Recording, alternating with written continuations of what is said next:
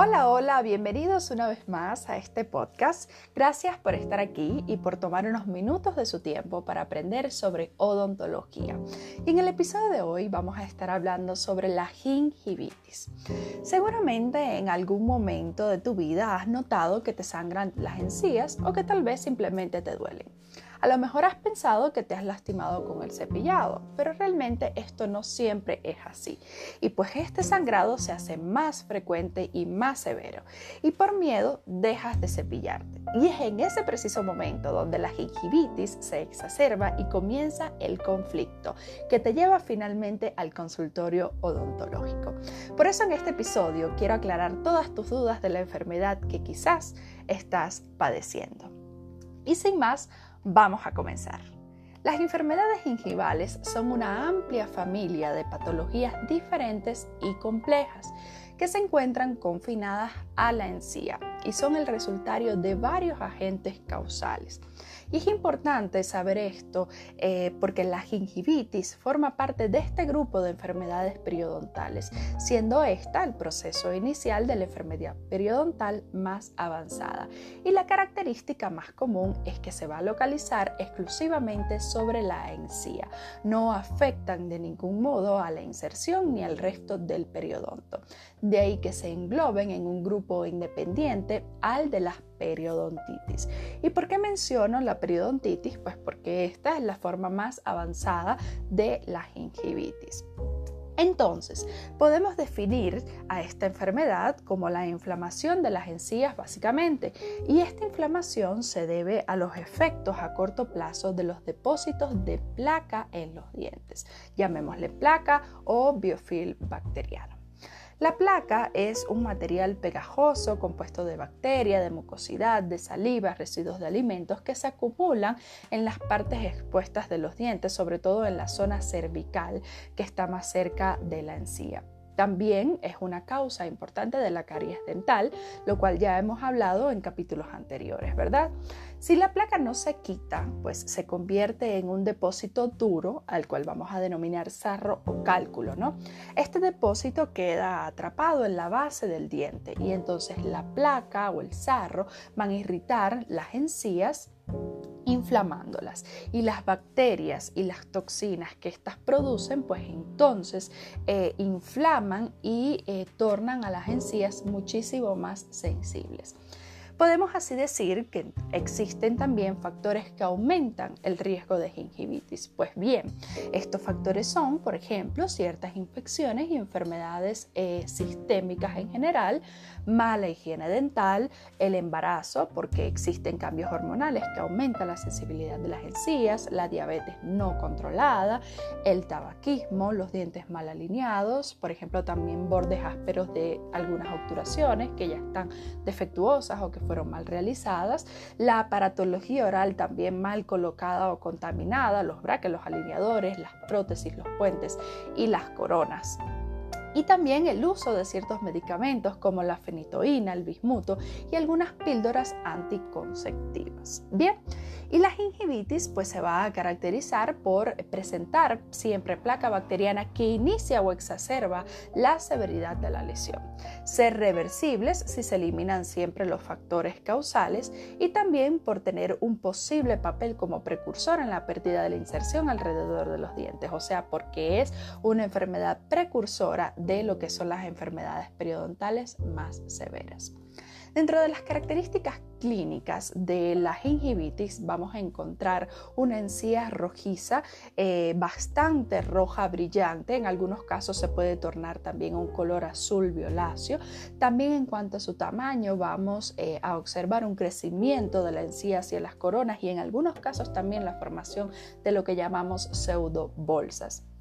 La forma de la encía también va a cambiar, ¿no? Porque va a existir una falta de adaptación a los cuellos, o sea, va a existir una pérdida del festón de la encía. La consistencia en algunas ocasiones puede ser blanda o adenomatosa y va a existir sangrado al sondaje, pero también puede existir sangrado al cepillado diario. En ocasiones el paciente puede presentar todas estas características clínicas, pero eh, esto no siempre va a ser así. Es importante saber que la Asociación Dental Americana ha clasificado a la gingivitis como caso tipo 1, este criterio basado obviamente en la severidad de la pérdida de inserción, ya que el caso tipo 2 vamos a encontrar la periodontitis leves, en el 3 a la moderada y en el caso tipo 4 encontramos a la periodontitis avanzada. Y también las ha clasificado según sus agentes causales. Y es importante conocer los agentes causales porque así podemos prevenir a la gingivitis. Por ejemplo, vamos a tener gingivitis inducida por placa bacteriana, ¿sí? factores locales asociados como factores anatómicos, obturaciones desbordantes, fracturas y reacciones cervicales y pérdidas del esmalte. También tenemos a las gingivitis modificadas por factores sistémicos, estas están más asociadas a lo que es el sistema endocrino, a la pubertad, al ciclo menstrual, al embarazo, a la diabetes mellitus y también a, a problemas sanguíneos, ¿no? Como la gingivitis asociada a la leucemia. También vamos a tener enfermedades gingivales modificadas por medicamentos, producida por la ingesta de drogas y también por la ingesta de medicamentos orales, y las eh, modificadas por malnutrición, sobre todo por el déficit corporal de ácido ascórbico.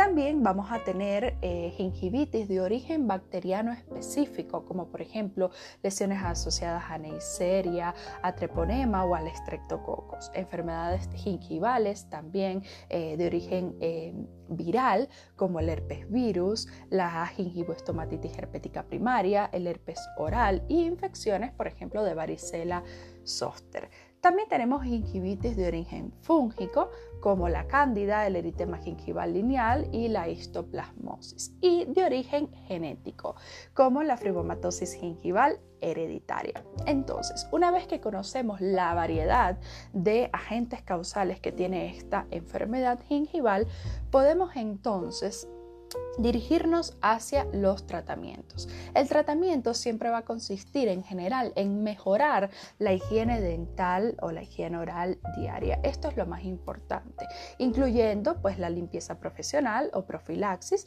siempre el cepillado diario, mínimo dos veces al día, el uso del hilo dental y enjuagues bucales que existen muchísimos en el mercado específicos para la gingivitis, pero siempre es bueno que estos sean prescritos por el especialista.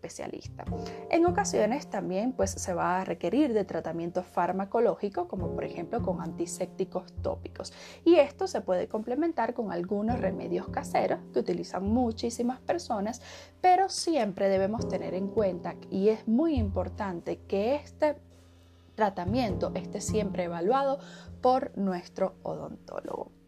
Una vez dicho esto, podemos hablar que el interés ¿no? por estas enfermedades se basa no tanto en su gravedad, sino en la enorme prevalencia entre la población, ya que estudios revelan que solo el 15% de la población de más de 19 años no presenta ningún tipo de alteración ni gingival ni periodontal, lo cual pone de manifiesto la trascendencia del problema ante el que nos encontramos, ¿no? ya que es un porcentaje sumamente bajo, el cual está libre de esta enfermedad, que si no es tratada a tiempo, pues causa problemas muchísimo mayores. Y muchas personas tienen eh, cierta cantidad de gingivitis. Esta generalmente pues aparece eh, durante la pubertad o durante las primeras etapas de la edad adulta debido a los cambios hormonales que se producen en estas etapas y puede persistir o reaparecer con frecuencia según la salud oral que tengamos. Pero esto no quiere decir que no podamos eh, padecer en algún momento de nuestras vidas si no tomamos conciencia de cómo prevenirla. Y es tan fácil como cepillarnos los dientes y usar hilo dental diario. O sea, en general, como hablábamos en el tratamiento, pues tener una higiene eh, bucal integral. Así que sin más, damos por finalizado este episodio. Muchísimas gracias y sabes que cualquier duda puedes dirigirte a mi red social Instagram, me encuentras como Adriana B-Pérez y puedes dejarme cualquiera de tus dudas y sugerencias. Así que nos vemos en un próximo episodio y chao, chao.